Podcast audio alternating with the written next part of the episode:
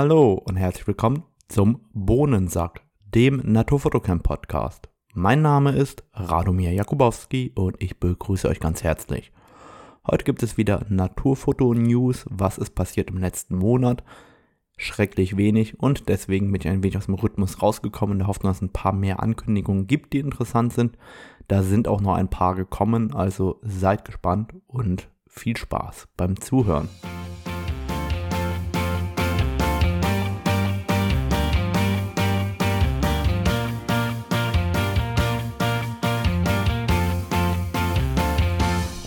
Fangen wir vielleicht an mit den Naturfotowettbewerben.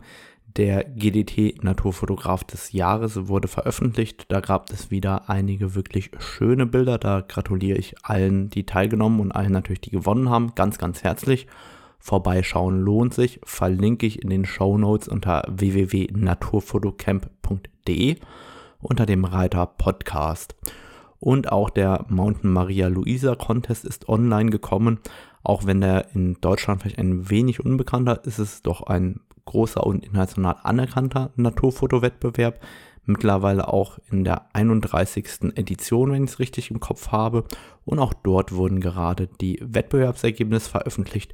Auch die verlinke ich euch in den Show Notes. Ich denke, beides sind einfach inspirierende Wettbewerbe mit viel, viel authentischem Inhalt, also mit Inhalten, die nicht manipuliert worden sind hinterher. Die erste spannende Neuankündigung im letzten Monat hat Nisi, der Filterhersteller, gemacht. Übrigens, ähm, auf Nisi bekommt ihr 10% Rabatt mit dem Gutscheincode RADO10. Und zwar haben die Cinematic Filter vorgestellt für Street- und Hochzeitsfotografen. Ich weiß nicht, ob man die überhaupt in der Naturfotografie einsetzen kann, sinnvoll. Hintergrund ist, das sind sogenannte Myst-Filter die bringen ähm, eine Art Ghosting. Also wenn man ins Gegenlicht hinein fotografiert, erscheint um das Gegenlicht sozusagen kein Lensflare, sondern dieses Licht wird sozusagen stärker verteilt und macht dann so einen mystischen Glow-Effekt. Ähm, kann man sich in den Show Notes auch angucken mit ein paar Beispielen, ähm, den Link und dort ähm, kann ich mir vorstellen, dass das eventuell bei dem einen oder anderen Waldbild schon interessant aussehen kann. Aber so den richtigen Anwendungsfall dafür sehe ich nicht. Das heißt, ich glaube auch nicht, dass ich die äh, einsetzen werde. Und dann hat Sony etwas Interessantes angekündigt. Und zwar sagt Sony, wir bauen keine Spiegelreflexkamera mehr. Das heißt, Sony hat offiziell alle Spiegelreflexkameras eingestellt und wird in Zukunft im professionelleren Bereich mit Wechselobjektiven nur noch spiegellose Kameras bauen. Wenn ich ganz ehrlich bin, war ich ohnehin verblüfft, dass Sony überhaupt noch Spiegelreflexkameras baut. Aber anscheinend wurde die Alpha 99 II, die Alpha 77 II und die A68 nach wie vor äh, gebaut. Und jetzt äh, sagt eben Sony, Spiegelreflex ist für uns tot und wir machen nur noch spiegellos. Und ich glaube, genau das werden wir leider in Zukunft immer öfter hören, auch von anderen Herstellern, außer natürlich Pentax. Pentax sagt, Spiegelreflexkameras bauen wir weiter. Wir bauen eben keine spiegellosen Kameras. Und dann kommen wir vielleicht mal zur Lüge des Monats und die kommt aus meiner Sicht von Nikon. Nikon sagt, wir werden bis Ende des Jahres 30 Objektive für das Z-Mount zur Verfügung stellen. Es sind im Moment 16 Objektive am Markt. Das heißt, wir müssten verfügbar bis Ende des Jahres noch 14 weitere neue Objektive sehen. Das halte ich eigentlich für aussichtslos und äh, absolut zu hoch gegriffen. Also ich weiß nicht, wie Nikon da auf so eine Idee kommt, das zu behaupten. Es werden mit Sicherheit mehr werden, aber auf 30 werden wir bis Ende des Jahres auf gar keinen Fall kommen. Also da äh, würde ich behaupten, das äh, wird nicht der Fall sein. Und wir machen weiter bei Nikon. Nikon hat einiges Neues angekündigt an Objektiven und das freut mich natürlich besonders für die Nikon Z-Nutzer. Die meisten wissen ja, ich bin eigentlich großer Nikon-Fan. Und ähm, das Nikon 105 mm 2,8 VRS wurde angekündigt. Das ist ein Makroobjektiv. Und noch ein Makroobjektiv wurde angekündigt, das Nikon ZMC 50 mm 2,8. Das heißt, Es werden zwei ähm, Nikkor-Objektive nativ für das Z-System gebaut werden, beides Makroobjektive. Und ähm, wenn ich mir das Ganze anschaue, so bin ich doch ähm, ein wenig äh, enttäuscht. Erstmal Shoutout an ähm, das Nikon DACH-Team auf Instagram. Die konnten mir meine Frage nach der Stativschelle nicht beantworten. Es wird aber keine Stativschelle für das 105 mm Makro geben, was ich persönlich sehr, sehr schade finde. Beide Makroobjektive, also sowohl das 105 mm als auch das 50 mm, werden einen Abbildungsmaßstab von 1 zu 1 erreichen können und beide werden beschrieben als optisch sehr, sehr gut. Und das äh, hoffe ich für Nikon an der Stelle auch, weil das alte 105 mm VR, das ist mittlerweile 15 Jahre alt, das war optisch nie der absolute Hit. Also es war zwar ganz gut, aber ähm, so, dass man sagen würde, boah, das ist äh, der absolute Knaller, war das leider nie. Und dementsprechend hoffe ich natürlich, dass die Z-Variante ähm, entsprechend gut wird. Das 105 mm Makro für die Z wird 650 Gramm wiegen, also relativ leicht sein, wie ein 100er Makro eben oft gebaut ist. Wird 1099 Euro kosten und ich denke, das ist vom Preis-Leistungs-Verhältnis halbwegs fair, bleibt im Rahmen von der Preissteigerung, aber das 105 mm Makro enttäuscht mich einfach, weil es so langweilig ist. Also es hat keine besondere Neuerung. Ich kann eben nur hoffen, dass es schärfer und bei Gegenlicht besser ist wie vorher. Aber ansonsten ist es eigentlich kaum eine Weiterentwicklung auf dem Papier. Ich gehe eben einfach davon aus, dass es optisch richtig gut wird und dann ist natürlich das 105 mm Makro und Butter- und Brot-Objektiv aber eben äh, absolut unspektakulär. Und dazu ähm, das 50 mm Makro finde ich natürlich total interessant für ähm, viele Anwendungen, wo man ein bisschen mehr Lebensraum zeigen möchte. Das wird nur 260 Gramm wiegen, also wirklich eine ganz kleine und leichte Linse von Nikon sein, zu einem Neupreis von 729 Euro. Und da musste ich wirklich schlucken. Ein 50er Makro war früher wirklich so äh, eine relativ günstige Angelegenheit und jetzt ähm, soll das Ding 729 Euro kosten. Das finde ich schon ziemlich teuer für die Brennweite. Da hätte ich vermutlich überhaupt keine Lust, so tief in die Tasche zu greifen. Gleichzeitig kündigt Nikon auch an, ein 28 mm 2,8 fürs Z-Bajonett äh, zu entwickeln und ein 40 mm Blende 2. Und das sind, denke ich, beides Objektive, die relativ leicht werden. Also natürlich haben die noch nicht angegeben, wie leicht, aber das werden eben kleine, leichte Objektive für Street- und Landschaftsfotografie werden. Wenn die optisch gut sind, werden das mit Sicherheit Objektive werden, die sehr, sehr gut verkauft werden. Kommen wir zu Canon. Canon kündigt eine Canon EOS R3 an, das wissen wir ja bereits. Und da wurden neue Infos geleakt aber eigentlich kamen da gar nicht so viele neue Informationen dazu. Also wer jetzt erwartet, dass ich euch die Auflösung verraten darf oder wer, wer erwarten kann, dass man sagen kann, wie viel Bit äh, man bei 30 Bildern pro Sekunde äh, erreichen kann, das äh, wurde nicht bekannt gegeben. Bekannt gegeben wurden ein paar Bilder und die verraten einen eigentlich fast mehr als das, was neu dazugekommen ist. Was man auf den Bildern sieht hinten, ist vor allem ähm, das Klappdisplay. Das heißt, es wird die erste professionelle spiegellose Kamera von Canon sein mit einem Klappdisplay und generell die erste professionellere Kamera von Canon mit einem Klappdisplay. Also das ist erstmal sehr geil, weil ohne Klappdisplay hätte ich da eigentlich fast keine Lust drauf. Dann äh, sieht man einen extrem großen Sucher und die Frage, die man sich natürlich stellt, ist, ist der Sucher so riesig geworden? Oder ist die Einheit, die für das IRF, also für dieses Tracking des Auges erforderlich ist, ist diese Technologie so groß, dass der Sucher größer werden musste. Auf jeden Fall sieht man einen riesigen Sucher, ähm, der mit Sicherheit richtig, richtig Spaß machen wird. Und dann sehen wir aber auch den AF-On-Button, den wir von der Canon EOS 1DX Mark III kennen. Und das ist natürlich sehr geil. Das heißt, man wird das Autofokusfeld künftig auch über das Swipen über die AF-On-Taste bedienen können. Und das fand ich schon an der 1DX Mark III Weltklasse. Das finde ich natürlich an der Canon EOS R3 auch extrem faszinierend und total schön zu sehen.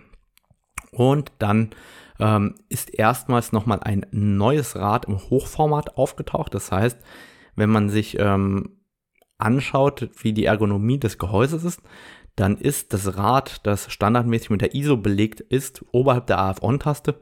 Das taucht auch auf einmal im Layout auch im Hochformat sozusagen, am Hochformatgriff der Kamera. Das heißt, wir werden sowohl im Hoch- als auch im Querformat mit drei Einstellrädchen für ISO, Blende und Verschlusszeit äh, bedient. Das finde ich mega geil. So sollte das auch sein. Das heißt, vom Konzept her gefällt mir das richtig gut. Wenn man sich die Gehäuseform von vorne anschaut, finde ich, erinnert die Canon EOS R3 immer mehr ähm, an die Videokameras, also zum Beispiel an die Canon ähm, C70 und immer weniger an die ähm, klassischen Spiegelreflexkameras. Dazu hat Canon an der äh, Canon EOS R3 einen neuen Blitzschuh verbaut und dieser Blitzschuh wird vermutlich viel, viel mehr können als ein früherer Blitzschuh. Das heißt, ich gehe davon aus, dass man darüber Energie übertragen wird, ähm, als auch weitere Informationen. Das heißt, gerade wenn man dann so Thema wie ein externes Mikrofon ansteuern möchte, dann wird es vermutlich Mikrofone geben, die ähm, auch direkt mit Strom versorgt werden können und so weiter. Aber natürlich haben wir da keine Infos, was da überhaupt genau kommen wird. Gleichzeitig sagt Canon, dass man jetzt mit dem elektronischen Verschluss blitzen kann. Das heißt, die Auslösegeschwindigkeit sollte ähnlich sein wie die von der Sony A1 oder vielleicht noch schneller. Das bedeutet, der Full-Stacked CMOS Sensor, der verbaut wird, mit dem äh, ja im Endeffekt geworben wird, der wird ausreichend schnell sein, um eben auch äh, beim elektronischen Verschluss direkt mit dem Blitz arbeiten zu können. Dann behauptet Canon, der AF geht bis sie, minus 7 Blendenstufen. Ganz ehrlich, who cares? Ich habe in der Dämmerung eigentlich keine Probleme mit dem Autofokus. Mich würde eher interessieren, wie weit der Autofokus in den positiven Bereich reingeht. Das heißt, wenn ich ins Licht rein fotografiere, da habe ich meine Probleme mit dem Autofokus der Canon EOS R5 und das heißt, ich will eigentlich eine Kamera, wenn ich voll in die Sonne rein fotografiere, da soll der Autofokus ganz sauber arbeiten und nicht in der Dunkelheit. Ansonsten ist endlich bekannt gegeben, überhaupt was ähm, an ähm, Karten verwendet wird. Das heißt, es wird wieder einen CF Express Slot geben und einen SD-Karten-Slot. Ich gehe davon aus, dass es ähm, CF Express Typ B sein wird, also das gleiche, was wir von der Canon EOS R5 kennen. Und viele behaupten ja, dass die Canon EOS R3 eine sehr hochauflösende Kamera wird. Ich würde sagen, wenn ein CF Express und ein SD-Kartenslot verbaut wird, dann wird eine Kamera nicht richtig hochauflösend werden. Warum? Ähm, wenn wir mit 45 Megapixeln und 8K filmen und sagen, dass eine professionelle Kamera ein hundertprozentiges Backup erlauben können muss, dann braucht die Kamera zwei CF Express Kartenslots. Das heißt im Umkehrschluss, wenn da ein SD-Kartenslot drin ist, dann können wir davon ausgehen, meiner Meinung nach, dass die Auflösung nicht die 45 Megapixel oder 50 Megapixel oder 60 Megapixel haben wird, sondern eben eher von der Auflösung in einen geringeren Bereich gehen wird in Richtung der 1DX Mark III, R6 und so weiter. Das werden wir aber sehen. Das ist eine reine Spekulation oder Mutmaßung an der Stelle. Und Canon kündigt an, dass der Akku der Canon LPE 19 sein wird. Und das heißt, der LPE 19 ist der Akku, den wir aus der Canon EOS 1DX Mark III bestens kennen. Das heißt, alle, die im Endeffekt ähm, aus der 1er oder aus der 1er Welt kommen in irgendeiner Form, die äh, können halt ihre Akkus, Ladegeräte und so weiter weiterverwenden können. Ich bin mal gespannt, ob man den LPE 19 dann auch über USB-C laden kann. Das wäre eigentlich relativ geil, weil das Ladegerät, also dieses, Doppelladegerät der ähm, 1DX war ja immer riesengroß.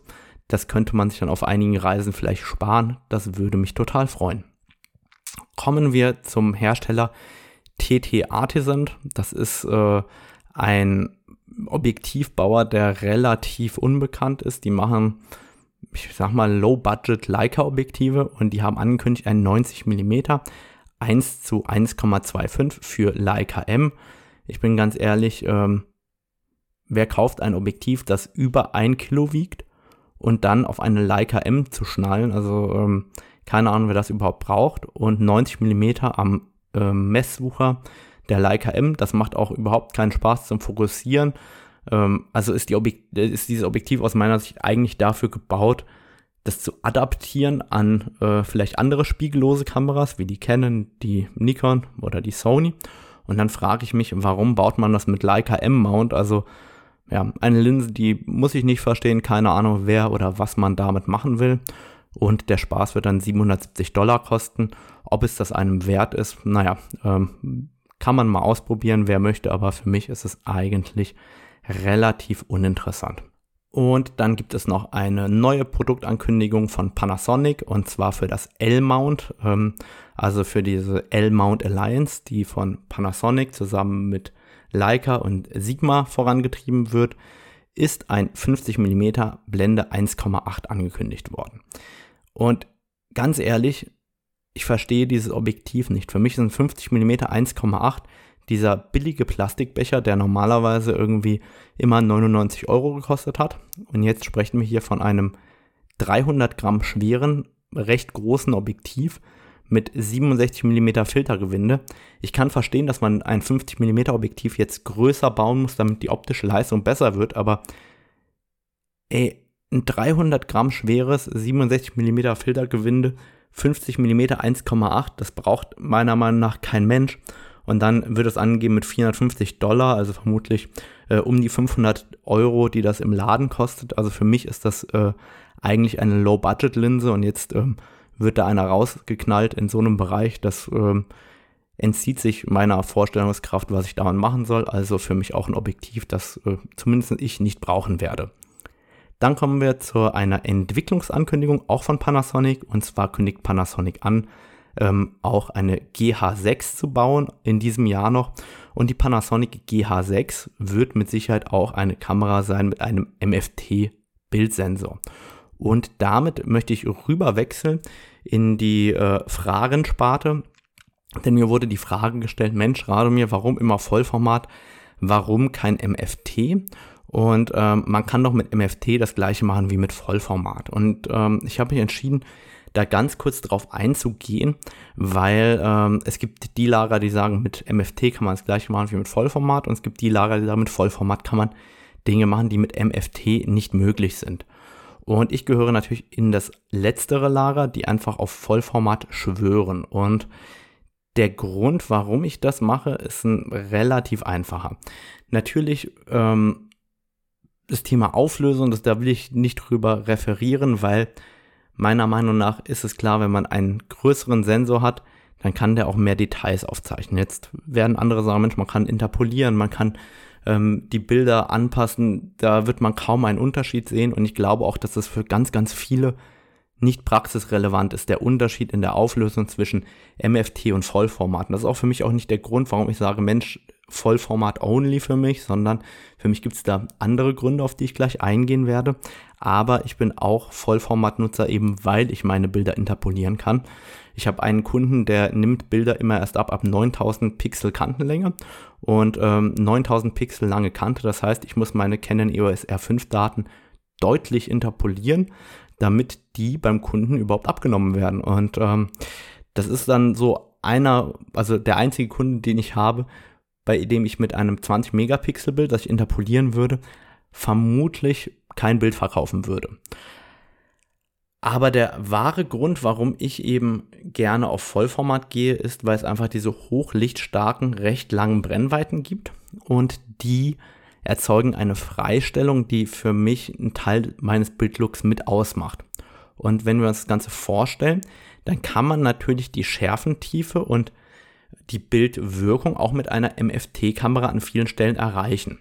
Als Beispiel, wenn ich ein 2,0 135 mm Objektiv habe an der Canon EOS R5, dann müsste ein 67,5 mm, also sagen wir mal einfach mal ein 67 mm Objektiv mit einer Offenblende von 1,0 eine ähnliche Bildwirkung haben wie das 135 mm Objektiv mit Blende 2,0 an der Vollformatkamera. Und dann kommen wir aber an einen limitierenden Faktor. Erstmal gibt es diese Objektive nicht alle für MFT, das ist mal das erste, aber die eigentliche Krux liegt für mich in der Größe der Unschärfekreise, also der Elemente, die außerhalb der Fokusebene liegen. Und da ist es so, je länger die Brennweite ist, umso größer werden diese Unschärfekreise. Und da kann ich mich auf den Kopf stellen mit, äh, selbst wenn ich ein 67,5 mm Objektiv mit Blende 1,0 hätte, wäre die Größe dieser Unschärfekreise bei gleichem Ab, also bei gleicher Abbildungsgröße hinterher auf das Gesamtbild bezogen. Nicht Abbildungsmaßstab, sondern die Größe dessen, wie das Motiv wirklich abgebildet wird auf dem Foto hinterher. Dann wären die Unschärfekreise deutlich kleiner.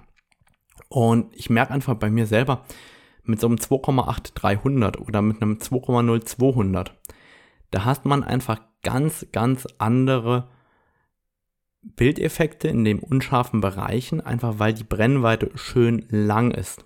Und wenn ich mir dann vorstelle, das Ganze auf MFT umzumünzen, dann bräuchte ich ja ein 1,0 100 mm, um ein 200er mit Blende 2,0 zu imitieren.